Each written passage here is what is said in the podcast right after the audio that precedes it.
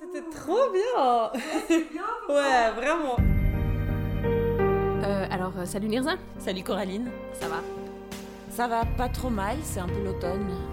T'en as marre? Ouais. Déjà du, du mauvais temps? Ouais. Et toi? Moi je suis en mode euh, j'ai l'autre effet. Genre, il fait un peu beau, c'est cool.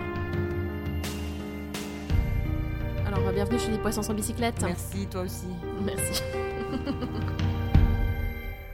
Aujourd'hui, on a une invitée spéciale qui n'est autre que Rebecca. Euh, salut Rebecca. Salut Coraline, salut Lirza. Salut Rebecca, bienvenue. Merci, merci à vous de m'accueillir, c'est cool. Avec plaisir, on est très contente que tu sois venue.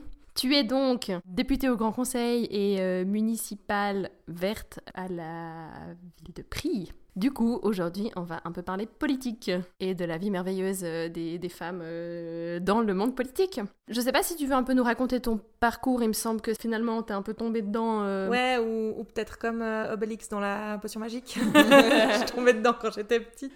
Alors du coup, j'ai commencé la politique il y a 10 ans, j'avais 20 ans, donc aujourd'hui j'en ai 30. C'est pour ça que non seulement je suis une femme en politique, mais en plus je suis une jeune femme en politique. Mhm. ce qui accentue mon handicap, on va dire ça comme ça. j'ai commencé en étant conseillère communale dans l'endroit où j'ai grandi, à Bussigny. Je suis allée à une séance d'information et puis je me suis un peu laissée embarquer. Dix ans plus tard, je suis députée, j'ai déménagé de Bussigny à Prie, je suis devenue conseillère communale à Prie, puis municipale. Euh, C'est un parcours assez sportif, on va dire. hein. J'ai fait beaucoup de choses assez vite. Je me suis engagée très tôt parce que j'avais aussi un peu de temps pour, euh, pour mon parti. Donc, je suis rentrée chez les Verts en 2013. J'ai commencé par être présidente des Verts de mon district en 2013. Voilà, j'ai tout de suite voulu m'engager, puis j'ai la chance d'être dans un parti qui permet quand même aussi de s'engager parce qu'il y a toujours un peu de la place pour ceux qui ont envie de donner du temps et de l'énergie. Est-ce que c'est parce que c'est un nouveau parti? Probablement, c'est un nouveau parti. C'est quand même un parti qui est un peu moins grand, donc qui Mhm. qui a pas forcément beaucoup de force. Donc c'est vrai que dès qu'on a des bras qui ont envie de venir, ben on les, Oui. on leur donne du travail. Mhm. donc c'est vrai que ça ça m'a permis un peu, ben voilà, de m'investir. Et puis ben cet investissement, il s'est traduit après euh, par des résultats électoraux, puisque quand je me suis présentée au Grand Conseil en 2017, euh, j'ai été élue de manière assez surprenante parce que en fait, j'étais en haut sur la liste, mais pas non plus euh, deuxième. Et puis surtout, euh, notre parti a Ah. gagné un siège aux élections, qui fait que en fait, j'ai gagné le siège sur lequel je me suis assise. C'est du sur-mesure donc. C'est ça. C'était assez agréable. Et puis, bah voilà, j'ai été élue au Grand Conseil. Puis après, de là, tout s'est un peu accéléré. Ma candidature à la municipalité ce printemps était relativement naturelle dans le reste de mon parcours. On parlait du fait que tu es et femme en politique et une jeune femme en politique. Est-ce que d'être élue municipale, ça t'a permis enfin de te sentir euh, plus légitime? J'avais quand même une certaine notoriété par mes activités, par le fait que j'étais souvent présente, que Ouais. j'étais très engagée, les gens ont Mhm. commencé à me voir un peu partout. Et puis, bon, j'ai aussi quand même la chance d'être dans un parti dont l'électorat promeut, ben voilà, le- mon type de profil, quoi. L'électorat vert, en ce moment, il aime bien voter pour des jeunes femmes, ce qui est très chouette. Tu as des Ouais. privilèges en tant que J'ai femme. des privilèges. en fait, maintenant, il n'y a plus de place pour les hommes. Euh, c'est horrible. Mais oui, donc j'ai un peu profité de l'effet, puis d'envie de changement des gens. Oui. Mais euh, j'ai aussi quand même prouvé un certain nombre de compétences et- et, d'engagement. Ça, ça m'a permis aussi de prendre d'autres engagements au parti, parce que hum, maintenant, je suis plus présidente de ma section régionale, mais je suis membre de la direction des Verts Vaudois.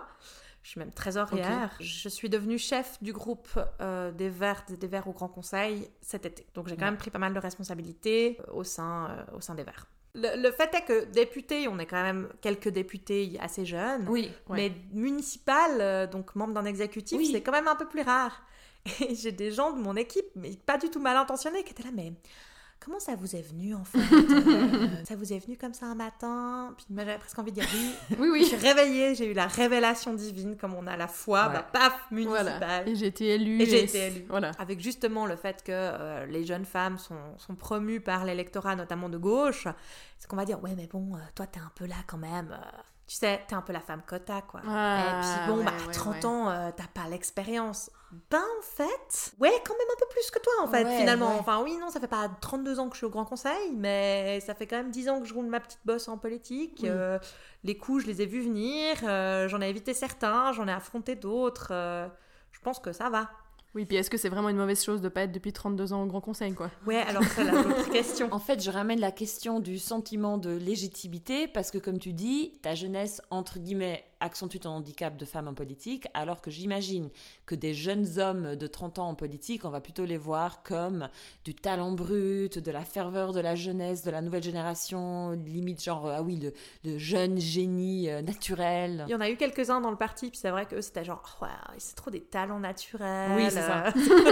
Voilà. Mais quel charisme. C'est ça. Par rapport à ton orientation politique, je me pose la question parce que moi-même, j'ai énormément changé et j'ai beaucoup bougé sur le spectre politique par rapport à moi-même il y a 10 ans. Des fois, je rigole à quel point mes convictions se sont transformées en fait. Mais toi, déjà très jeune, tu étais chez les Verts et les Vertes. Est-ce que tu penses que ça vient de ton contexte familial, de convictions que tu avais déjà très jeune? Est-ce que tu pourrais nous dire un peu comment ça s'est passé? Moi, j'ai toujours su que j'étais de gauche. Ça, c'était clair. Enfin, voilà, moi, je viens d'une famille assez modeste. euh, enfin, les enjeux de- de- d'égalité économique, etc., c'est des choses avec- auxquelles je suis confrontée depuis petite. Après, où je me situais sur le spectre de gauche, ça a été un peu un questionnement qui s'est un peu précipité à l'université, en fait. Parce que quand j'étais à l'université, j'ai fait un peu partie de groupes de réflexion euh, de gauche aussi, euh, où il y avait des gens plus ou moins d'extrême gauche. Concrètement, ce qui m'a un peu convaincue d'adhérer aux Vertes et aux Verts, c'est euh, c'est des rencontres. C'est peut-être un peu barbare ce que je dis, mais pour moi, à gauche, on a quand même plus ou moins tous les mêmes valeurs. Puis après, c'est une question un peu d'hierarchie ou de priorité. Mhm. Mais on partage un certain nombre de valeurs communes. Par contre, ce qui change beaucoup, pour moi, c'est vraiment la façon de faire de la politique. Et ça, j'étais vachement à l'aise avec la façon dont les Verts et Verts font de la politique. Ok. Et vachement mal à l'aise avec la façon dont euh, d'autres partis font de la politique. Par exemple, t'aurais un. Bon, moi, j'avais fréquenté des milieux d'extrême gauche à l'Uni, puis ces, ces conférences par des mecs sur le féminisme, ça m'a fait un peu. Pour moi, le, le paroxysme de ce, ce genre de, de sentiment de légitimité, c'est quand euh, Jean-Michel Deliveau avait, euh, avait été candidat au Conseil d'État en 2019 et il s'était déclaré candidat de la grève des femmes. Ah ouais, ouais. moi, j'étais un peu là, genre, mais non, non. tu peux pas. Alors, Oui. je sais que ça fait bizarre hein, pour toi, tu peux pas te sentir légitime. Mais en fait, tu ne l'es pas. Et c'était fou parce qu'en plus, il se présentait contre deux femmes.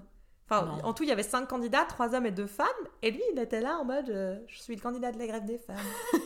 ça fait un moment que je les fréquente plus ces milieux d'extrême gauche. Mais quand je les fréquentais, il y avait vraiment ce truc où c'était. En gros, le, thé- le féminisme, c'est une théorie comme, euh, comme l'anticapitalisme, comme tout ça. Puis du coup, euh, si tu lis beaucoup de bouquins, ben, Bah c'est tu bon, peux être un Tu spécialiste. maîtrises quoi. t'as gagné ton badge. Et puis t'as compris. Et puis tu vas leur expliquer. Et- ah bah ouais. Euh, Tu vas prendre un moment et tu vas le leur expliquer.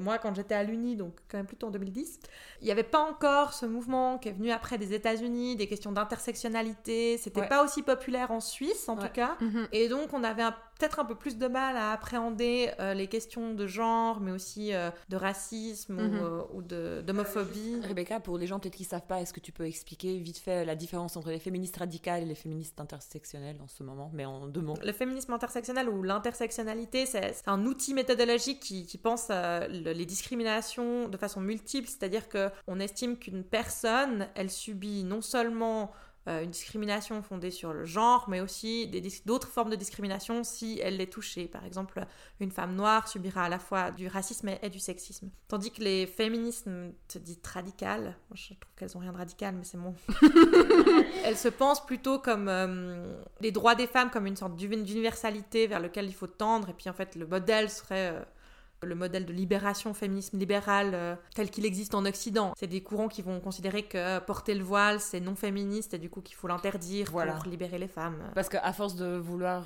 tout englober dans une théorie, bah, ça invisibilise des questions et ça impose trop de choses, comme par exemple la question trans est compliquée aussi pour les radicales. Complètement, ouais, ouais. Il y a cette question de, de détruire la différence de genre, mais du coup, enfin, des fois, ça invisibilise les problèmes liés au genre. Et puis, ben, dans une vision intersectionnelle, on va avoir aussi, hein, pour moi, des solutions un peu pragmatiques. C'est de dire, euh, ben, voilà, on est multidiscriminé, il n'y a peut-être pas de solution idéale. Oui, dans un monde parfait, peut-être que tel ou tel phénomène n'existe pas, mais en l'occurrence, le monde, il n'est pas parfait. Il existe. faut, faut aider les gens, Mhm. pas aider les, les concepts. C'est pas mal. Pas aider les concepts. Juste aider des, des vraies personnes. Mais moi, j'ai un peu l'impression que, ouais, le- dans, ce- dans ce milieu universitaire que je fréquentais en 2010, il, se posait, il y avait moins ces questions qui étaient posées, puis du coup, voilà, on avait plus tendance à, à justement à réfléchir en termes de concepts, à désincarner un peu le féminisme. On n'était pas dans l'extrême de dire euh, un peu à la libérale, non mais le féminisme ça sert plus à rien.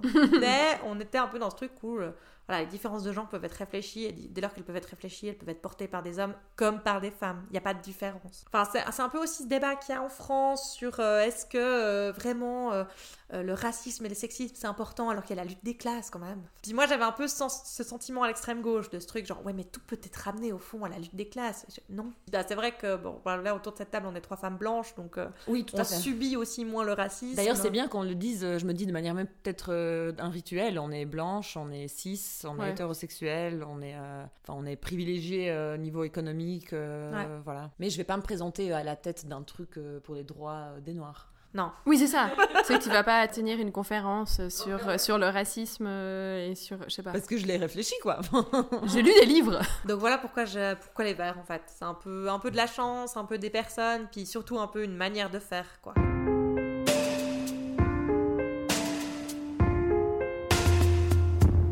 Tu commences ta carrière euh, brillamment euh, de part et d'autre et tu te retrouves maintenant comme municipal pour euh, la ville de Prilly donc. Comment ça se passe généralement? Comment on se retrouve à ces postes? Comment tu le vis maintenant que ça fait quelques mois que tu y es? L'opportunité elle s'est présentée parce que au niveau de, de la commune on a décidé avec les Verts et les Verts de porter deux candidats. On avait déjà une personne qui était à la municipalité puis on voulait en- un autre siège. Et puis qu'il s'est trouvé que parmi les personnes qui étaient intéressées, j'étais clairement le profil bah, le plus expérimenté en politique, en tout cas. Ouais. Et puis celle qui allait amener plus de diversité aussi, justement, euh, dans ce grémium. Après, ben voilà, il y a eu l'élection générale. euh, là aussi, c'est un peu de chance, euh, un peu de travail. euh, voilà, un peu de mérite, peut-être. Ça, je sais pas. Les élections, c'est compliqué, mais parce que t'es porté aussi par des valeurs. Puis, ben voilà, l- enfin, maintenant, il y a quand même plus de gens qui se préoccupent de comment la pla- à quoi la planète ressemble. Donc, on est porté Ouais. par ça. Mais est-ce que vraiment c'est les meilleurs qui sont élus? Pas toujours. Ouais. Après, je pense quand même que euh, pour avoir été élu comme je l'ai été, il y a, il y a un certain, une certaine reconnaissance de mes compétences et puis de Mhm. ce que j'aurais pu, ce que je pouvais amener à la commune. Et puis comment ça se passe? Ben ça va. Municipal, enfin membre d'un exécutif en politique, ça veut dire deux choses différentes. Ça veut dire qu'on est membre d'un collège, c'est-à-dire une équipe, euh, là en l'occurrence de cinq personnes, qui décident ensemble pour des sujets importants. Mhm. Ouais. Ça veut dire aussi être directrice, en l'occurrence, d'un service. Donc j'ai vraiment un domaine de la commune où c'est moi qui gère et c'est j'ai un chef de service, en l'occurrence c'est un homme, et plusieurs euh, personnes sous ma direction, enfin voilà, hiérarchiquement qui sont mes subordonnés. Donc toi, tu gères quel service? Alors moi je gère le service tout à fait féminin des travaux. Travaux, ça veut dire euh, tout ce qui est infrastructure publique, en fait, Ouais. euh, domaine public, euh, voirie, espace vert. Ouais. Donc, c'est un service extrêmement masculin, dans lequel il y a quelques femmes qui travaillent, qui sont en fait toutes horticultrices, et il y a moi. Et voilà. Et on est 4 sur 30. Donc c'est un peu particulier. Mhm. En plus, c'est un monde d'hommes. Enfin, je veux dire, c'est des gens qui sont ingénieurs, qui sont euh, employés de voirie, qui Mm. sont contremaîtres. Donc, c'est des gens qui ont travaillé sur des chantiers, qui ont travaillé dans un monde d'hommes, toujours, qui ont été dirigés par des hommes. Donc, je suis arrivée un petit peu en me disant comment, à quelle sauce je vais être mangée, comment est-ce que je vais devoir imposer un peu ma légitimité. Alors, à ma grande surprise, ça s'est super bien passé. Tous ces garçons ont tout à fait euh, été très contents que j'arrive. Alors, je pense que j'ai bénéficié du fait que mon prédécesseur était pas très présent, il n'était pas tellement au taquet. Euh, moi, je suis arrivée avec plein d'énergie, plein d'envie, plein de nouveaux projets. Et je pense que j'ai bénéficié un peu de ce, ce changement avant-après, fait que j'ai Ouais. été bien accueillie. Tu étais une bonne nouvelle en fait. J'étais une bonne nouvelle. Ouais. Et du coup, le fait que je sois une femme est clairement soit passé au deuxième plan, soit enfin, a été euh, complètement intégré comme normal et ok. Pour l'instant, au sein du service, j'ai pas vraiment encore eu de, de problèmes euh, de problèmes sexistes. Ouais. Mais après, euh, ça fait que quelques mois, donc ça peut clairement encore arriver. Non, mais on va pas chercher la petite bête. hein. Si ça se passe bien. On prend, on prend toutes les victoires. hein. On prend toutes les victoires. non, mais des remarques sexistes, j'en aurais sûrement, mais c'est pas. En fait, c'est pas très grave. Parce Ouais. que ce qui compte, c'est qu'il y a personne qui a remis en question ma légitimité. Ouais. Dès qu'il y a une décision à prendre, ils m'appellent. Dès qu'il y a un truc qu'il faut faire, ils m'appellent. Et puis, euh, ils me disent, bon, ben, qu'est-ce qu'on fait?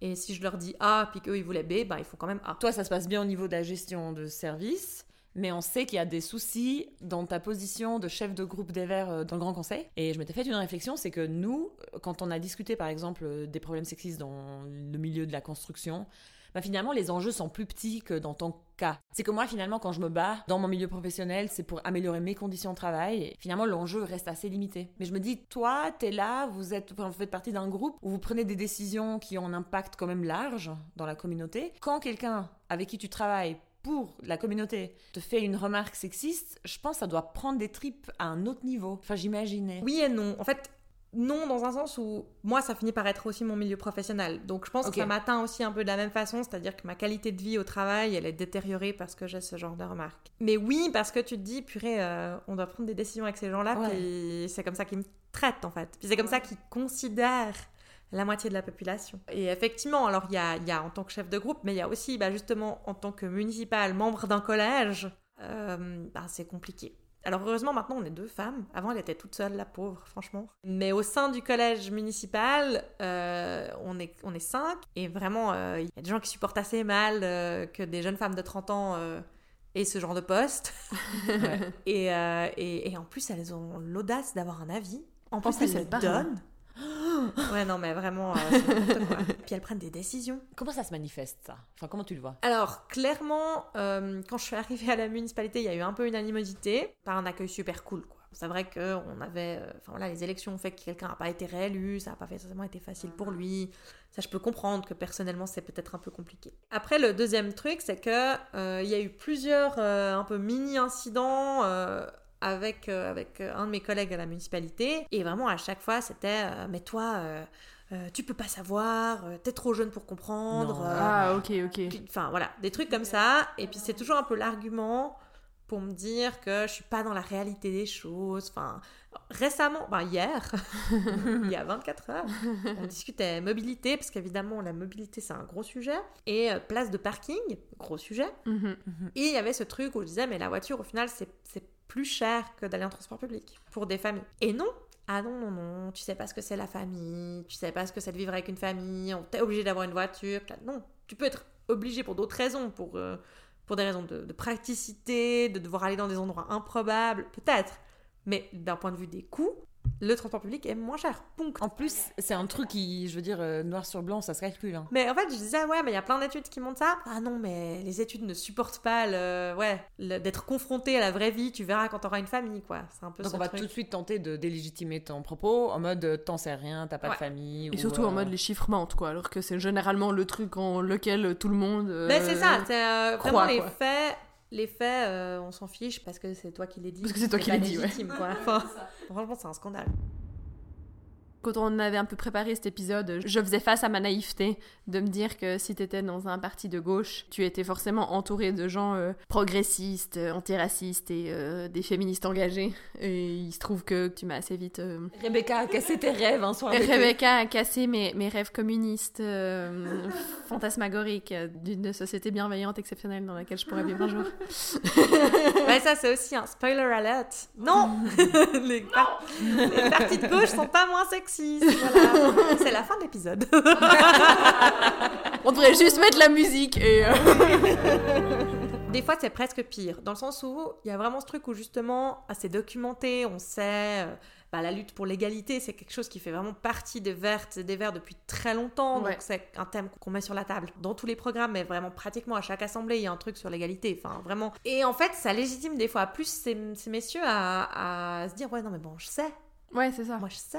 On en fait assez, de toute façon. Bientôt, il y a du sex- sexisme anti-homme. Ça, je l'ai entendu il n'y a pas plus tard qu'il y a quelques semaines. Donc chez les Verts et les Vertes, il y aurait du sexisme anti-homme. Comme si c'était un truc qui existait. C'est un fléau. On n'en parle pas assez. Je pense que du coup, ces gens, enfin, ils, ils obtiennent le même badge que tes camarades de parti un peu extrême gauche. Euh, Justement, se dire, euh, j'ai lu deux bouquins, je comprends le problème, j'ai euh, j'ai mon badge de féministe pour toute la vie. Parce que j'aurais jamais besoin de me remettre en question plus que ça. Enfin, il y a quand même un peu ce truc du, du féminisme désincarné, quoi. Ouais, mais moi, c'est pas du sexisme.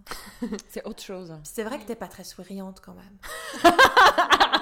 De nouveau, citation. Non. Peut-être le gars, il a tout compris, vraiment. Mais s'il l'utilise pour encore une fois dominer sur une femme, ben, mec, on n'est pas sorti de l'auberge. quoi. Ouais, clairement. Après, je- moi, je pense qu'ils ont pas compris, honnêtement. Enfin, mais ça, c'est peut-être aussi ma naïveté. Moi, j'ai l'impression que c'est. Oui, parce que s'il avait compris, il ferait pas ça. J'ai envie de croire que c'est pas malveillant, mais c'est pas bienveillant non plus. Ouais. C'est vraiment ce truc où c'est complètement intégré que en tant que jeune femme, euh, bah, je suis pas forcément légitime et du coup ils peuvent complètement passer outre euh, mon avis, ça on s'en fout complètement, mais surtout euh, bah, un peu mon statut. La première séance où j'étais chef de groupe, c'était un petit peu sportif, Mhm. Mais euh, il y, a- il y a vraiment eu euh, ce cas de figure où bah, ma- la secrétaire du groupe était en vacances, du coup c'était un peu... Voilà, on s'est un peu organisé comme on pouvait, on n'avait pas fait l'heure du jour avant qu'elle parte, parce que si on était organisé, ça se saurait.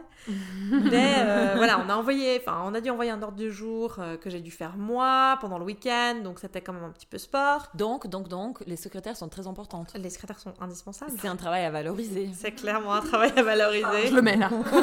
Et du coup, euh, on envoie cet ordre du jour à- aux députés. On fait aussi, au sein du groupe des députés vertes, on tourne les présidences. Donc euh, la, la séance du groupe, elle est présidée à chaque fois par une personne différente pour Mhm. éviter que ce soit toujours le ou la chef de groupe. Et concrètement, on envoie aussi euh, ben, l'annonce de qui sera président. Et voilà, on envoie ça le vendredi tard. euh, lundi, en milieu de journée, je reçois un premier mail d'un collègue qui me dit Ah, mais il me semble que tu as oublié quelque chose à l'ordre du jour du truc. Puis je dis Ah, bah peut-être. De toute façon, au tout début de la séance, on fait toujours le point sur l'ordre du jour, puis on regarde Mhm. ce qu'il peut ajouter. Donc je te propose de t'exprimer à ce moment-là. Mhm. Dix minutes après, il a écrit à tout le monde pour dire Attention, ce point-là a été oublié dans l'ordre du jour et il est primordial. Alors qu'il venait de te le dire et tu venais de lui répondre. exact. Et c'était vraiment. Pourquoi? Est-ce que c'est pour montrer à tout le monde que tu fais pas bien ton travail? Il y a clairement de ça, il y a clairement du moi je sais, puis je veux montrer que je sais, puis c'est quelqu'un qui a besoin de montrer qu'il sait. À cela, c'est ajouté que le- la personne qui devait être président a répondu à tous en disant Oui, d'ailleurs, je suis pas sûre que ce soit à moi de présider parce que j'ai fait ça il y a six mois, alors bon, gna gna gna. On avait écrit dans le mail de base que notre secrétaire était pas là, puis que du coup, ben voilà, on avait un peu bricolé, puis qu'on faisait comme on pouvait. Bah, je sais pas, réponds-moi que c'était pas à toi, puis en même temps, je sais pas à qui c'est, donc ce sera à toi, puis tais-toi. Mais ce truc de semer un peu la merde, quoi. Enfin, clairement, notre ancien chef de groupe, c'est quelqu'un qui a fait ça pendant 10 ans, qui était un homme. C'était jamais arrivé. En plus, on est, on est un duo. hein, la- euh, moi, je suis chef de groupe et j'ai une vice-chef de groupe qui est aussi une jeune femme. En plus, on a le même âge. Non, vraiment, euh, le profil, ça va pas. On est en train de se regarder. euh, Qu'est-ce qu'on va faire de ces gens, quoi? Mais il y a un truc que t'as dit là, ça me touche au fond du cœur parce que t'as dit j'ai envie de croire que c'est pas malveillant, mais en même temps c'est pas bienveillant. Enfin, c'est ce truc toujours non, mais c'était pas parti d'une mauvaise intention. Et euh, il y a cette citation, je sais même pas, de qui c'est, mais genre on vit dans un monde tellement individualiste que ça permet aux gens en général de s'en foutre des autres, mais tout en gardant l'illusion que c'est des bonnes personnes. Et pour moi, en fait, les deux trucs sont liés, c'est-à-dire que Beaucoup de gens qui me disent non mais ça part pas d'une mauvaise intention, des trucs misogynes typiquement ou sexistes ou qui ont un impact négatif sur les femmes. Mhm. Et je suis là d'accord, mais est-ce que tu avais une bonne intention? Et c'est ça la question qu'on me pose pas parce que c'était pas une mauvaise intention, ça veut dire juste dire que tu agis un peu comme ça, puis c'est un peu genre advienne que pourra, puis les conséquences du coup de mes actes sont pas de ma responsabilité. Alors que ça devrait l'être en fait. Peut-être une intention neutre ne suffit pas, ou juste parce que le mec veut juste montrer que lui il sait faire, sans penser à l'impact que ça a sur toi que tu viens de commencer à présider, ben ok, t'étais peut-être pas malveillant, mais t'étais pas bienveillant non plus, du coup les conséquences de tes actes sont méga négatives, du coup fuck you quoi. Clairement. Oui. Et puis il y a ce truc hyper paternaliste où, euh, enfin là en l'occurrence, on parle quand même de deux, de deux hommes qui sont bien plus âgés que moi, puis qui me font oui, mais je voulais t'aider. Vous savez, c'est vrai que m'afficher devant tout le monde, ça m'aide vachement. On connaît l'étiquette à adopter pour un email si tu mets tout le monde en copie. Enfin, désolé, t'as envie d'afficher les gens, c'est tout. Ouais, c'est clair. Enfin, dire, euh, il y a 20 ans, on pouvait encore dire qu'on savait plus pas envoyer des emails. Maintenant, c'est un petit peu trop tard. Oui, non, maintenant c'est bon quoi. Enfin, genre, euh, fais pas genre, t'as mis 25 personnes en copie par hasard quoi. Clairement. Il y a eu plusieurs épisodes depuis de ce genre-là. Un des gentleman's agreements de ce genre de, de poste, c'est que euh, normalement, quand tu prends la parole pour être euh, dans un sens plus ou moins contraire ou nuancé par rapport à la position que le groupe a exprimée, bah tu le dis. Tout le monde peut s'exprimer, même pour dire quelque chose qui est complètement rien à voir avec ce que moi je viendrais de dire. Mais la, la politesse, c'est de le dire. Puis de venir dire, bah voilà, j'ai une position nuancée.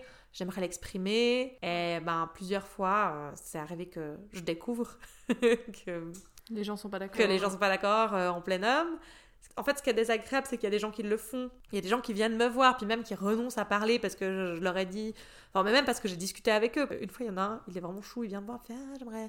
Je suis pas d'accord, je vais prendre position euh, contre un truc, en plus d'un autre groupe, euh, mais allié. Puis je fais Bah, ok, mais peut-être sois pas trop agressif, c'est tout. Enfin, voilà, c'est nos alliés, donc si tu pouvais éviter de, de, de le- les insulter, ce serait bien, mais c'est un peu la seule limite, quoi. Non mais t'as raison, je vais pas, je vais pas prendre la parole. Je comprends, c'est pas ce que j'ai dit. Ok. Mais tellement chou, vraiment. Genre non, je veux pas, je veux pas t'embêter, alors je prends pas la parole. Bon bah ok, c'est gentil. Trop mignon. Puis de l'autre sens, t'as des gens euh, ah ouais, non, c'est trop n'importe quoi ce que vient de dire Rebecca. Ah, merci beaucoup, c'est super. Vraiment. Euh. Surtout en politique, enfin, c'est important. Tu fais pas de la politique si t'es euh, effrayé au plus profond de ton âme de la confrontation. Bah, ça, et puis tu sais que l'image est importante en politique. Ouais. Moi, je pense vraiment au fond de moi que c'est eux qui ont l'air bêtes, et puis pas moi dans ce genre de cas. Mais tu t'es pas senti bien pendant un petit moment. Oui, mais quand même, ouais. L'autre gentleman's agreement, c'est que c'est que c'est moi qui normalement porte justement la voix majoritaire du groupe, sauf euh, décision contraire. Enfin, ça arrive assez souvent que, que ce soit chez nous plutôt le membre ou la membre de la commission qui s'est chargé de l'objet qui parle. Mais quand il n'y en a pas, ou quand, euh, voilà, quand c'est un gros objet, c'est en général le ou la chef de groupe, donc en l'occurrence moi. Puis là, récemment, il s'est passé ça aussi. Il y avait un objet qui n'a pas passé en commission. Enfin, j'avais demandé la parole au nom du groupe, et puis il y a un autre gars qui a pris la parole, puis qui parle le jeu des hasards du d'appuyer sur le bouton et passer avant moi, qui a fait la position des verts alors que c'était clairement à moi de le faire. Il a pas remis en cause sa propre légitimité à faire ça. Après, c'est aussi des fois euh, bah, le problème qu'on a quand on vit un peu du sexisme tout le temps. Tu sais jamais trop comment prendre les choses. Alors je pense que la plupart d'entre nous, on donne aussi un certain nombre d'excuses justement pour pas euh, nommer ça. Mais en même temps, après, ça, ça te fait tout remettre en question tout le temps. Enfin, déjà, c'est fatigant pour nous. Puis il y a un peu un syndrome de persécution. C'est-à-dire que quand tu vas dire à ces messieurs, écoute là, je pense que c'est clairement lié à moi, au fait que ce soit moi, puis c'est sexiste. Oui. ils vont toujours te dire, non. du tout Bien sûr que non. Pas du tout, c'est pas du tout du sexisme, euh, mais euh, c'était, tu te rends compte, ça fait 35 ans que je m'engage pour cette cause. Oui, tout à fait. Hein. C'est évident. Tu peux pas comprendre parce que toi t'as 30 ans. Voilà, déjà. Et ou alors, euh, l'autre excuse, c'est oui, j'ai pas vu ton micro clignoter, alors je me suis dit que tu ferais pas la parole et donc que je pouvais moi le faire. Et là, mais si tu viens de me demander si vraiment t'as un doute, je veux dire, on est au début du débat, il y a encore plein de monde qui vont demander la parole, tu viens juste me demander. Puis si je te dis ah non, j'ai pas prévu, fais-le, ben. Euh, Puis si tu dis en fait en plus que c'est entre guillemets la tradition que ce soit la chef de groupe qui donne la position, euh, dans quel monde tu te dis que je vais le faire parce que j'ai appuyé le bouton plus vite quoi? Ah mais ouais, ben dans le leur. dans le monde du patriarcat. Dans le monde dans lequel on vit.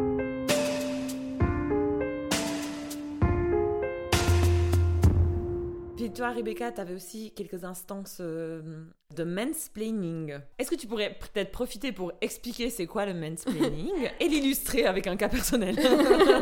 Non, alors voilà, le mansplaining, c'est euh, le fait pour des hommes de reprendre la parole pour dire exactement ce que vous venez de dire, mais en mieux Parce que, je sais pas, ça se dit avec le pénis. ça doit nous échapper. Concrètement, le monde de gauche n'est pas exempt. Hein. Ça, vraiment. Alors, le mansplaining, c'est vraiment l'exemple de sexisme que j'ai tout le temps en politique. C'est vraiment, il y a ça, et puis euh, un peu de harcèlement sexuel. Ça, c'est vraiment les deux trucs. c'est vraiment bien en politique. Un petit harcèlement sexuel euh, comme ça pour, euh, pour égayer un peu ses journées de temps en temps. Et puis sinon, le Mesdames, si vous voulez vous lancer en politique, attendez-vous à du mansplaining et un petit peu de harcèlement sexuel. Voilà.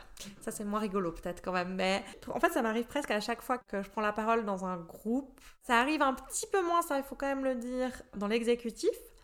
Mais mhm. que ce soit euh, dans le groupe des députés, députés, que ce soit au conseil communal, que ce soit euh, partout, à chaque fois que je prends la parole pour dire un truc, il y a toujours un mec derrière pour dire Oui, alors je trouve que Rebecca l'a dit, c'était très bien, mais quand même. Et puis redire la même chose. Une fois, j'ai même eu quelqu'un qui m'a dit Ouais, je vais pas mansplainer ce que vient de dire Rebecca, mais, quand même C'est vraiment le. Ça commence comme le je suis pas raciste, mais. Exactement. C'est genre, tu sais ce qui, ce qui est derrière, c'est là, oui, oui, c'est raciste. oui, oui, c'est le mansplaining. mais il y avait ça, et puis un jour, j'ai décidé que zut, c'était une séance de groupe où il y avait vraiment beaucoup d'hommes qui avaient pris la parole pour dire beaucoup de conneries. Ça m'a fait les pieds. Et même celui qui présidait avait, soi-disant, pas vu, mais avait pas donné la parole aux deux seules filles qui avaient levé la main. Enfin, à un moment, il donne la parole encore à mon voisin, puis je dis bon, stop. Enfin, j'ai levé la main depuis genre trois minutes, c'est bon quoi. Enfin, ouais. Plus, il est à côté de moi, je l'ai vu lever la main après moi. Enfin, donc maintenant, c'est moi qui parle. Et puis en plus, ce que je voulais dire a déjà été dit, mais je vais quand même le dire. J'ai woman's plané et j'y ai pris un tel plaisir. et puis tu, tu disais que les autres s'en sont même pas tant rendus compte en fait. Ah non, alors ils se sont pas du tout rendu compte que j'avais répété. Par contre, là, j'ai fait mon petit scandale, j'ai dit, écoutez, là, ça va pas. Enfin, je veux dire, c'est la septième, c'est le septième mec qui prend la parole, euh, alors qu'on est moitié-moitié dans ce groupe. Il y a un vrai problème, et soit, soit on prend des mesures, soit vous vous calmez. En fait. Ouais. Et puis maintenant, ça s'est un petit peu calmé, mais j'en suis quand même à me demander si on devrait pas prendre des mesures euh, du genre euh, bah, parole alternée ou ce genre de choses. quoi. Ouais, genré quoi. Exactement. Parce qu'on est 10-10. C'est pas comme si on avait 4 nanas pour euh, 15 mecs, puis là, je comprends que t'auras jamais la parole. Et là, ils vont dire non, mais c'est juste un hasard, les mecs, ils ont plus de trucs à dire. C'est ça, c'est pas, c'est pas de notre faute si vous avez rien d'intéressant à dire. C'est juste les hommes sont plus compétents. C'est ça. Fin de l'épisode. D'ailleurs, c'était. Enfin, il y avait des nouveaux ce jour-là, et vraiment, ils m'envoyaient des messages genre, c'est toujours comme ça. Qu'est-ce qui se passe? Enfin, euh, vraiment, des fois, bon, ça, c'est un peu la magie des groupes politiques, mais des fois, t'as des réactions super surprenantes, limite réelles. Oui, tu, tu vois que derrière, euh, derrière les croyances, j'ai envie de dire politiques, euh, il y, a la société, quoi. en fait. Bêtement, euh, les gens sont là, genre, euh, oui, les femmes, euh, égalité, et puis en fait, euh, d'un ça, d'un autre côté, ils se remettent. C'est ce côté à se dire, je suis engagé, engagé dans un parti de gauche qui croit en l'égalité, donc euh, je peux pas faire du mansplaining ou euh, prendre tout l'espace, parce que Parce je que- suis pas comme ça. Eh, bah oui. C'était pas une mauvaise intention. C'est un peu, j'ai un ami noir, mais c'est un peu des fois, ma femme, elle est féministe. Ouais, c'est Ma clair. femme, elle s'est engagée dans la grève des femmes. Ouais. Elle a raison. Ouais. Puis en fait, dans leur bouche, ça a l'air d'être un argument. C'est ça qui me fascine. Parce que des fois, t'es de mauvaise foi en politique. Ça fait partie un peu du débat, mais c'est le débat public. Le débat purement privé entre quatre murs qui sortira jamais, je vois pas en quoi ça t'amène d'être de mauvaise foi. Ou alors c'était devenu comme ça de mauvaise foi, intrinsèquement. Oui, c'est ça. Euh, fin de l'épisode. Combien de temps peut-on faire ce- cette blague avant que, avant que ça saoule tout le monde? Mais euh, il y a pire que du mansplaining, vu qu'on parlait de, de harcèlement sexuel euh, tout à l'heure. euh, T'as des trucs fun à nous raconter aussi, non? Spoiler alert, ça concerne aussi les partis de gauche. les verts aussi. Enfin, en fait, ça, j'ai appris assez tôt. Parce que du coup, bah voilà, j'ai été élue au Grand Conseil, j'avais 26 ans. Donc, euh, bah, j'étais une petite jeunette, quoi. Ouais. Ouais. Bon, maintenant que j'ai quand même un tout petit peu plus d'expérience dans la vie aussi, puisque à 26 ans, j'étais, à- enfin, tu vois, j'avais mon premier boulot. Tout dans ma vie était un peu premier, quoi. Je me souviendrai toute ma vie de genre, le premier objet que j'ai déposé, donc ça faisait à peu près un an que j'étais au Grand Conseil, un peu C'était moins. quoi? Et c'était une motion pour demander à réviser la loi sur le patrimoine bâti et le- la biodiversité. Il y a toujours une commission qui siège pour savoir si c'est pertinent ou pas, ou non le renvoyer ensuite au Conseil d'État. Ça, c'est une décision qui va être prise par le plénum. Mhm. Donc il y a toujours ces deux étapes. J'arrive à la commission, c'était mai, bah, j'avais mis un t-shirt, mais alors vraiment un, un décolleté rond, pas non plus euh, quelque chose de super. euh, Enfin voilà, j'avais pas un décolleté jusqu'au nombril. Puis même. même Puis même. Mais bon. Même. Mais bon, voilà. Et j'arrive, première commission, j'avais 26 ans et demi, et vraiment, il y a le type, il me serre la main, puis il fait. Il regarde dans mon décolleté, puis il fait Ah, c'est cool, c'est le printemps. Ah. Et j'ai passé la commission à remonter mon pull. Oh. Vraiment comme si, enfin, tu sais, comme si les gens qui tirent leur jupe parce qu'on leur a fait une remarque. Ah oui, quoi. bah oui. Et j'étais vraiment genre là, putain, ok, je mettrai plus jamais ce pull au Grand Conseil. Et depuis, je choisis soigneusement mes habits quand je vais au Grand Conseil, parce Oh, que je sais qu'il y a plein de choses que je peux pas mettre. Et deuxième anecdote, vraiment, il y a une fois où je me suis dit, c'était au mois de juin, il faisait ultra chaud, et puis j'étais un peu là. Voilà, je m'étais acheté une nouvelle robe, un petit, enfin, qui arrivait au-dessus des genoux. Donc j'étais un peu là, pour le grand conseil, c'est un peu court. Puis après, je me suis dit, mais ça me saoule, je- j'en ai marre. Et puis, je me suis un peu dit, mais en fait, si quelqu'un fait une remarque, ça dira plus sur lui que sur, le- sur moi. Je suis Mhm. partie avec ma robe, je suis arrivée, vraiment littéralement devant le grand conseil.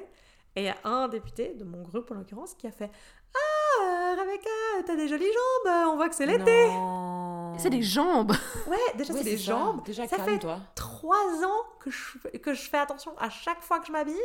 Il y a une fois où je me dis que peut-être ça va être, et bam, Non, en fait, non, ça peut jamais aller. ça peut jamais aller. Et puis, et puis je lui ai répondu parce que du coup, là j'étais prête dans ma tête à recevoir Mhm. potentiellement une remarque. Et du coup, j'ai dit, mais tu sais, euh, ce matin quand je me suis habillée, je me suis dit que j'aurais peut-être des remarques. Puis je me suis dit que ça dirait plus des gens qui m'ont fait des remarques que de moi. Il a dit quoi Et il s'est retrouvé un peu comme un con. Mais c'est pas méchant. C'était pas mal intentionné, ouais, bref. Euh, D'où c'est ok de mater le décolleté d'une meuf et de dire genre c'est cool, c'est le printemps. Moi je vois ça, mais genre ça me fait rire et ça me glace le sang en même temps. Ça me glace le sang aussi. Vraiment, il y, a un- il y a vraiment une partie de moi, je sais pas, genre, t'as un Ouais. frisson de dégoût quoi. Enfin, c'est un peu comme euh, si on, on matait le cul de nos collègues. Enfin, Ouais. on fait pas ça. Si tu le fais, tu le gardes pour toi. Oui, alors déjà, si tu le fais, tu regardes toi, mais même dans un contexte professionnel, c'est quand même un contexte où la sexualité a pas beaucoup de place, quoi. Non, la sexualisation non plus, en général. L'histoire, elle est pas tout à fait finie, donc je vais au grand conseil, on me fait une remarque sur mes jambes, je réponds, le soir, on a une conversation au groupe du conseil communal justement sur le harcèlement sexuel, un peu, enfin je sais plus pourquoi exactement, mais un peu sur euh, ben, le genre en politique. Et puis là, on a de nouveau un monsieur, euh, il y a plus de problème de sexisme, moi aussi on m'a fait des remarques sur mes habits. Ouin, ouin, ouin, ouin. Voilà, vraiment j'étais là, bah tu sais quoi? C'est arrivé aujourd'hui. Et ben, en plus, je suis toujours habillée de la même façon, donc Voilà. tu peux voir. Puis je lui ai dit surtout, mais tu vois, la différence entre toi où on te dit que ton t-shirt, euh, il- ça va pas, et moi où on me fait une remarque sur mon corps, c'est que toi, on t'a fait une remarque sur tes goûts vestimentaires. Oui. Moi, on m'a fait une remarque, on m'a sexualisé, on m'a Ouais. objectifié. Ouais. Je suis devenue, j'ai quitté le rôle de femme politique, déjà d'humain, et j'ai pris le rôle d'objet sexuel. Donc toi, on t'a juste dit que pour ta fonction, ce t-shirt, peut-être pas. Voilà. Bon, tu peux aussi te dire, ouais, bon, bah, tu t'en fous. Ou alors, bah, ça te touche. Effectivement, je suis triste pour toi, mais bon, si tu respectes pas certains codes, ben, des fois, t'as des remarques. T'as des remarques de non-respect de code. On n'a pas nié ton Ta statut d'homme politique, en fait. Et on n'a pas nié ta dignité, quoi. Puis là, j'ai eu l'impression qu'il y a eu un petit déclic dans la tête. Il a dit, Ouais. ah oui, c'est vrai, t'as raison. C'est pas la même chose. Puis vraiment, moi j'aimerais vraiment dire que c'est c'est vraiment glaçant en fait, comme tu disais, Coraline. Ouais. Parce que ce truc des du regard des autres, qu'on a juste trop l'habitude, comme tu disais Coraline, depuis que tu as une conscience, tu as trop l'habitude qu'on te fasse des commentaires sur ton apparence et qu'on t'apprend que toute ta valeur se résume à, à ta sexualité et puis à ton corps en fait. Euh, c'est horrible quand on te ramène encore et encore et encore à ça. Et puis comme toi, tu fais des avancées, tu es là, tu commences à avoir d'expérience, tu commences à avoir une place et bim, on te re-ramène à ça. Ouais, complètement. Ouais, c'est dur parce que t'as l'impression que c'est le mythe de Sisyphe, quoi. Tu pousses toujours Ouais. ton caillou et puis, euh, Oui. et puis tu sais que, ouais, tu sais encore que tu peux, peux pas t'habiller de certaines façons, que tu peux pas être d'une certaine façon, que... Puis alors, ce qui est difficile des fois à gérer, c'est que, justement, ça dépend un peu du milieu. Il y en a qui osent plus que d'autres, euh, Oui. il y en a qui vont que le penser, puis avoir un regard super lubri. On a un radar ultra fort là-dessus. Ouais. Moi, je veux dire qu'on dit un regard chelou, je le vois. Hein. C'est clair. C'est pas parce que tu dis que tu dis rien Oui. qu'on le voit pas, quoi. Ouais. Ouais, messieurs, vous n'êtes pas discrets. Oui, c'est Si ça. jamais. Ça me fait penser à un, juste un mème que j'avais vu où c'était écrit euh, genre euh, c'est l'été, euh, les, les, les gars qui vont nous voir en débardeur, puis c'était écrit Welcome to the Hunger Games. et je, je pense souvent à ça, quand, surtout quand je vois justement ce côté où tout d'un coup t'as mis un débardeur et une jupe et c'est pas gérable quoi. Enfin, dans la rue. Et puis c'est comme tu dis, tu vois, c'est le côté genre, c'est pas parce que vous dites rien qu'on le voit pas. Ça fait très longtemps que j'ai pas eu de gens random qui me font des remarques sur mes tenues. Mais, mais les regards, ça va pas du tout, quoi. Mais tu vois, c'est le truc, c'est comme tu disais avant, euh, Lirza, un peu ce côté, euh, quand euh, je suis à mon boulot et puis qu'il y a des trucs nuls qui m'arrivent et que j'essaie de me battre pour que ça change, ça change que ma condition. Je suis un peu en train de voir, de transférer un peu ça aussi avec la politique, à me dire, en fait, c'est des politiciens qui te font ce, ce genre de remarques. Enfin, c'est-à-dire, c'est des gens qui, qui prennent des décisions. Ouais, et puis du coup, ça se ressemble. Oui. Là où l'avantage de la théorie féministe Elle a fait des guillemets que vous voyez pas.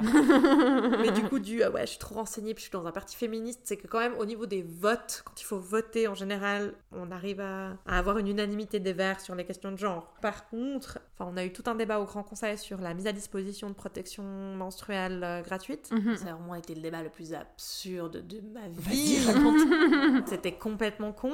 Justement, à droite, c'était vraiment en mode Ah, mais c'est de la responsabilité individuelle, vous déresponsabilisez les jeunes femmes. Là, oui, bon, tout à fait. Mais il y a quand même un type Pardon, c'était quoi le débat en fait? Alors, Qu'est-ce le débat, en tout cas, c'était un, un objet parlementaire, un postulat qui demandait que l'État mette à disposition, notamment dans les écoles, Mhm. des protections menstruelles gratuitement. Ok. Pour lutter contre la précarité menstruelle. Est-ce qu'il y a des chiffres qui montrent qu'il y a de la précarité menstruelle? Alors, c'est difficile de mesurer la précarité menstruelle.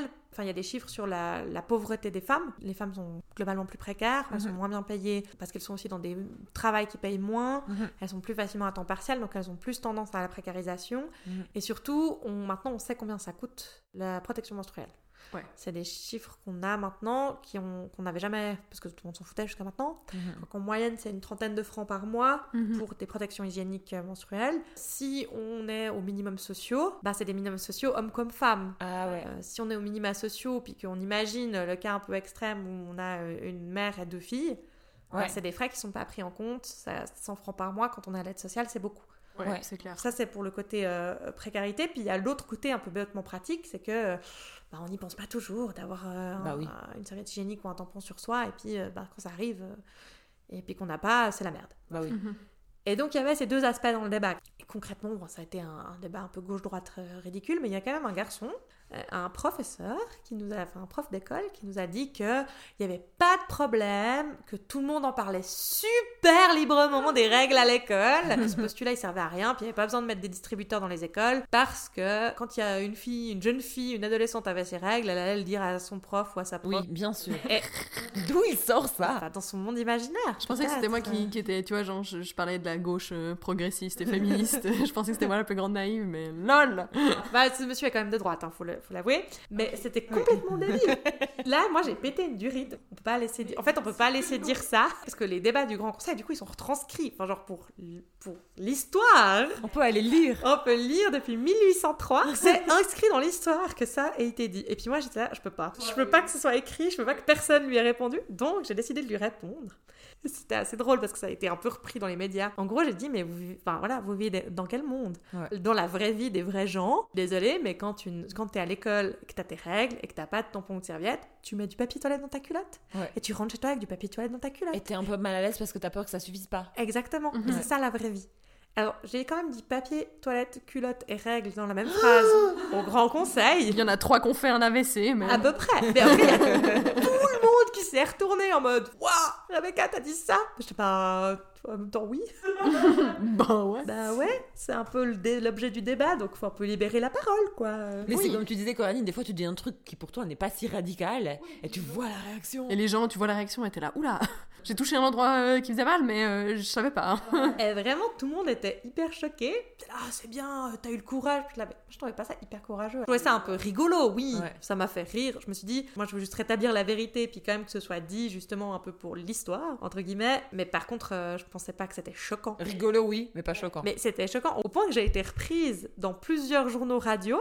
Donc mon extrait, parce que c'est aussi enregistré, donc on peut, on peut extraire des bouts. Et je suis passée à mise au point la semaine d'après, qui a fait un sujet en insérant ce que j'avais dit. ce sujet était un peu euh, d'actualité, donc ils Ouais. allaient faire un sujet, c'est pas que ça.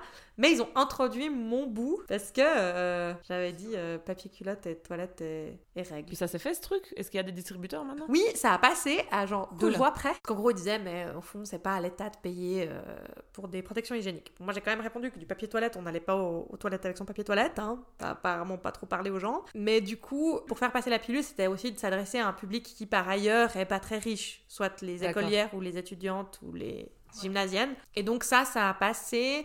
Après, maintenant, ils sont en train de faire des projets pilotes. Euh, ça me fait rire parce que vraiment aussi un peu des trucs de mecs, quoi.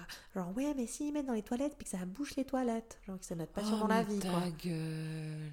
Mais on peut toujours la mettre dans les toilettes même si on n'a pas aux toilettes en fait. Oui, c'est ça. Puis moi, j'avais vu, parce qu'il y a eu, je, je sais plus où c'en est, mais en France, c'était aussi un assez gros débat euh, justement euh, là-dessus. Puis il y avait justement tous ces trucs, euh, toutes ces questions un peu de mon Dieu, mais elles vont gaspiller des trucs, puis t'es un peu là. Mais tu crois qu'on va faire quoi? Tu crois que je vais mettre deux serviettes à la place d'une? Tu crois que Kim K, elle fait ça? Elle, elle met cinq serviettes euh, au fond de sa culotte, et puis, euh, puis elle vit sa meilleure vie. Ça ça n'a pas de sens. Puis vous en avez pas marre de faire de la résistance à tout? Ouais, C'est non, non, non. tout de suite. non.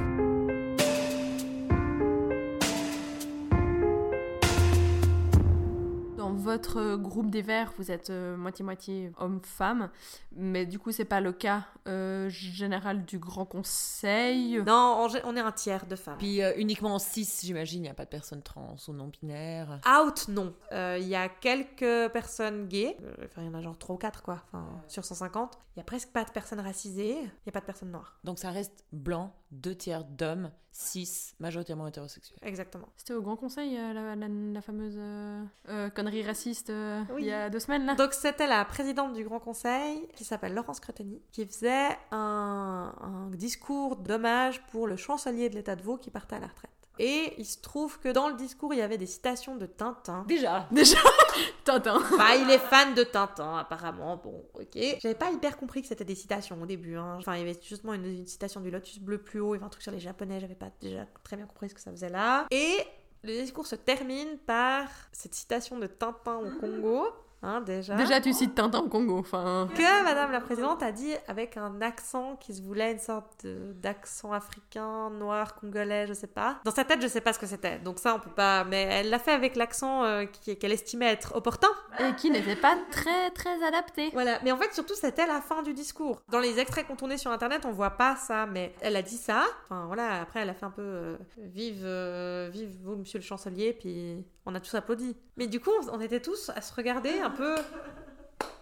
au final, la personne qu'on applaudissait, c'était le chancelier qui partait à la retraite. Mais n'empêche. T'as quand même l'impression d'applaudir elle. T'as l'impression de l'applaudir elle, donc on était tous très gênés, ce qui fait que le chancelier a probablement pas eu l'ovation Ouais. qu'il méritait, parce que ça faisait quand même 25 ans qu'il était là, le monsieur. Et on s'est regardé, on s'est dit, mais ça va pas. Puis en plus, on s'est dit, elle s'est pas rendue compte. Parce que ça, c'est clairement un truc qu'elle s'est pas rendue compte que c'était super raciste. Ouais. Donc là, on s'est regardé un peu en mode, euh, bon, qu'est-ce, qu'on- qu'est-ce qui se passe? Puis on a décidé de- d'envoyer un peu un émissaire, lui dire que ça allait pas, mais ça a pas suffi. Enfin, disons qu'elle s'est pas rendue compte du problème, quoi. Mais moi, j'ai vraiment l'impression que son excuse et ce truc en général que j'ai vu, c'était en mode. euh, ça partait pas d'une mauvaise intention, puis on est un peu là. Mais au bout d'un moment, est-ce qu'on s'en fout pas? On est désolé que t'es pas mieux renseigné sur la question. Mais Ouais. au final, le résultat est le même. Ouais. Enfin, je sais pas, c'est un peu comme dire, euh, genre, je sais pas, tu coupes la route, euh, tu traverses une double ligne blanche en voiture, tu te fais arrêter par les flics, puis tu dis, euh, je savais pas. Mais qu'est-ce qu'on s'en fout? Ouais, puis maintenant, c'est aussi. Enfin. C'est juridiquement admis qu'on s'en fout de l'inten- l'intention. Ça apporte peut-être une petite nuance à la culpabilité, Voilà. mais ça apporte pas de nuance au fait que l'infraction elle existe. Pour le harcèlement euh, au travail aussi, ça a été un peu un changement de paradigme Ouais. juridique de dire ce qui compte c'est le ressenti de la victime et Ouais. pas l'intention de l'agresseur. Ah, c'est vrai, ça. ça Et ça, ça a changé. ouais. Alors, c'est pas pénal, du coup, c'est civil, mais quand même, ça, Ouais. c'est quand même une grosse avancée, c'est de dire. euh, mais en fait, justement, la, la- la ligne de défense qui consistait à dire. Euh, mais moi, pour moi, c'était des gags et je voulais jamais voulu le harceler, ouais, mais on s'en fiche. Pour la victime, ça a été reçu comme, euh, comme du harcèlement moral et pas comme des gags, donc. euh, Et puis, bon, après, il y a aussi ce truc où le tribunal, des fois, il dit, mais. Vous pouvez. Enfin, arrêtez. On- on- non. Ça peut pas, vous pouvez pas dire c'était des blagues et puis j'ai pas vu le problème. Enfin, Ouais. d'un moment, Oui, quand on vous a dit 50 fois stop, pouvez pas dire ça. Ouais. Il y a quand même un peu de la mauvaise foi dans ce genre d'argument. Puis toi, au niveau euh, de l'harcèlement sexuel, je sais que tu as eu d'autres incidents aussi, notamment dans des apéros euh, de fin d'année. euh, si tu veux partager deux, trois petits trucs. Ouais, alors clairement, euh, il y a des. Enfin, il y a eu des mains aux fesses et ce genre de choses. Donc il y a vraiment eu des mains en fesses, quoi. Ouais, l'apéro de Noël. Et puis c'est ça qui est assez triste en fait, c'est que le Grand Conseil c'est un endroit super formel où on fait que de s'engueuler à longueur de journée. c'est le but, mais c'est pas très convivial. Mhm. Puis les Ouais. rares moments de convivialité, c'est justement un peu ces apéros et tout. Le premier apéro de Noël où j'ai fait, que j'ai fait, puis quand je suis partie, ben, j'ai dit au revoir à tout le monde, parce qu'on m'avait un peu dit que c'était la tradition. Puis il y en a deux qui m'ont mis la main aux fesses, quoi. Puis du coup, j'étais là, ben, ok, j'ai compris. En fait, voilà. je suis pas à ma place. Donc quand tu dis que t'es pas désirable, c'est qu'on veut pas que tu sois là, en fait. Ouais, moi je le prends clairement comme ça. Pour moi, le, le harcèlement, c'est aussi ce truc de tu es chez nous, donc tu t'adaptes à nos règles. Par nous, j'entends les hommes. Oui, d'accord. C'est ce truc où euh, t'es pas désirable. Et ça, je l'ai, je l'ai, re- je l'ai vécu à plusieurs euh, occasions. Mais ce truc de dire, mais en fait, on est entre nous, on est entre hommes. Tu n'es pas à ta place. Comment tu le vois concrètement? Donc il y a les mains en fesses, on est d'accord. Mais comment est-ce que tu vois concrètement que les hommes te disent t'es pas à ta place En fait, on veut pas de toi. Mais il y a plusieurs occasions où, euh, ces messieurs vont discuter entre eux de trucs euh, qui devraient me concerner. À chaque fois que je court-circuiter pour aller voir un autre mec à ma place, ça c'est clairement aussi un truc où je suis mise de côté clairement sciemment. Et puis il y a plein d'autres euh, un peu petites occasions, bah, justement un peu conviviales, où bah, récemment je fais partie du football club du Grand Conseil ça s'y existe. Et dans ce cadre-là aussi, euh, l'ancien coach euh, de l'équipe, maintenant il est ancien, euh, il a refusé de venir au dernier tournoi parce qu'il y avait des non-footballeuses dans l'équipe, puis que ça, il se sentait pas de gérer ça, quoi. Et du coup, euh, Toi, tu te sens comme l'emmerdeuse, quoi. T'as fait fuir le coach. en Ouais, fait. mais j'assume. L'impact que ça a, c'est ça, c'est clairement que il y a vraiment eu ce truc où il a écrit, c'est un message que j'ai gardé. euh, Il y a des non-footballeuses, je veux pas venir. Capture d'écran. ouais, vraiment. Là, j'ai pris la mouche parce que j'étais un peu non, stop, ça, ça, ça me saoule. Et j'ai écrit euh, Vous vouliez que le, que le club de foot soit justement mixte pour qu'il soit plus représentatif, maintenant vous assumez quoi. Moi, j'ai jamais dit que ça joue au foot. Et voilà, enfin, c'est pas le but. Le but, c'est de s'amuser, puis d'avoir des moments sympas. Mhm. Si votre but, c'est de gagner. euh, c'est de gagner la coupe, ben vous allez jouer en club quoi. Puis là tu te dis ben j'ai cassé le truc parce qu'effectivement en fait certains de l'équipe sont venus chercher certaines femmes du Grand Conseil notamment assez jeunes, mais dans les dans l'esprit justement de refaire une équipe mixte parce que c'était une équipe non mixte depuis Oui. longtemps. Et en fait ça ben il y, en a qui n'ont pas, pas apprécié du tout que ça redevienne mixte quoi. Ben, ben, tant pis pour vous. Oui, mais c'est ça, mais c'est tant pis pour toi aussi, parce que c'est un climat où, comme tu dis, on te montre que qu'on veut pas de toi, en fait. Bah ça, et puis tu, tu supportes, enfin, t'as ce truc où, ben, comme tu disais, euh, on me fait porter le poids de, de casseuse. Enfin, je suis la casseuse d'ambiance, quoi. Et puis, il faut le supporter, ce poids. C'est un peu ça qui est pénible. Ben, l'expérience d'une femme en politique, c'est un peu ça. C'est de toujours porter le poids, d'être celle qui va casser les pieds. Et puis, euh, à qui on va faire comprendre qu'elle casse les pieds. Et c'est ce fardeau-là, en fait, mais qui est aussi le fardeau ben, d'autres femmes dans des mondes masculins, mais, mais c'est ce fardeau-là qui est un peu pénible, et puis qui est de se dire, bah, non seulement j'ai un handicap parce que j'arrive dans un monde masculin, donc je suis considérée comme moins compétente, donc je dois deux fois plus prouver ma compétence. Bon, ça, on a fini par On le comprendre, c'est assez Oui. classique. En plus, euh, je suis plus ou moins objectifiée sexuellement, et en plus, euh, comme je le dis, non, hein, franchement, là, je pète les... je, je casse les pieds. hein. Tu vas vraiment trop loin. en fait. Ouais, non. Enfin, si l'autre il supporte pas que j'existe, c'est pas mon problème en fait.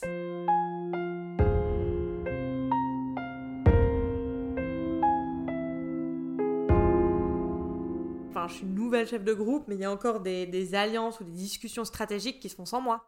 Euh, soit avec mon prédécesseur, soit avec d'autres membres euh, bah, qui sont effectivement des membres influents, puis des membres anciens de la députation, mais c'est pas des chefs de groupe. Et des fois, il y a des informations que j'ai euh, sur des sujets justement interpartis que j'ai par d'autres membres du groupe. Oh là là. Donc voilà, quelqu'un du PS ou de l'extrême gauche ou même du PLR est allé voir machin, puis machin s'est dit quand même que me dire ça serait une bonne idée. Et ils vont voir d'autres mecs, mais pas toi. quoi. Et puis, est-ce qu'il y a un clivage aussi euh, niveau générationnel? Ouais, clairement. Moi, je suis plus trop nouvelle, mais c'est vrai qu'il y a eu deux, trois nouveaux députés euh, qui sont rentrés en cours de législature, qui étaient aussi assez jeunes. Et en l'occurrence, qui, avec qui on échange beaucoup sur ces questions euh, enfin, d'entre-soi. euh, Ouais. Il y, a, il y a des femmes et des hommes. Enfin, bah, il y a un de mes collègues d'ailleurs qui est gay. Et du coup, on est un peu en mode minorité, même si ça reste un homme quand même. C'est ce que j'allais dire. Mais quand même. Et on discute un peu comme ça. euh, Bah ouais, il y a un certain nombre d'hommes âgés qui ont de la peine avec, euh, bah voilà, avec la relève, avec le fait que bah, ils doivent laisser leur place, que, en fait, pour beaucoup d'hommes, ils ont l'impression que leur parcours il a été difficile. Sont cute. Disent euh, ouais j'en ai quand même bavé pour en arriver là. Et ils, ils ont l'impression qu'ils ont quand même ils ont ils ont beaucoup bossé. Puis on leur a rien donné sur un plateau. ah non. Et moi, je pense, ils- dans leur tête, c'est clair, ils sont sincères là-dedans. Mais du coup, ils ont l'impression que nous, on arrive avec, ben voilà, euh, avec notre grille de lecture euh, différente. Ouais. Et ben, ça veut dire qu'on demande, bah justement, on demande des privilèges. Alors que déjà, ils voyaient pas les leurs. Ouais, c'est ça, donc. euh, Et puis, ils voyaient pas que justement, on demande pas des privilèges, on demande de partir avec les mêmes armes, quoi. Ouais. Mm. Et c'est pas ça, ça, enfin, ça tilte pas, quoi. Donc c'est pas spécifique aux femmes, c'est vraiment la relève. Je pense que c'est pire pour les femmes, on est d'accord c'est clairement pire pour les femmes. Comme d'hab. Bah ouais, en fait, il y a ce truc où, où on vient prendre leur place et ils ont l'impression qu'on est beaucoup moins légitime qu'eux. Je pense que pour eux, le seul critère qui est rationalisable dans leur tête, c'est l'expérience. Puis ils se disent justement, moi Oui, j'ai l'expérience, euh, elle ou lui qui est jeunet, il en a pas.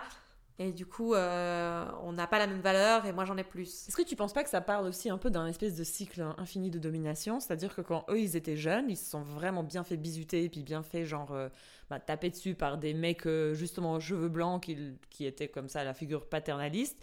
Ils se sont ultra soumis à ces mecs-là quand ils étaient jeunes. Maintenant c'est leur tour de Oui, dominer. c'est ça.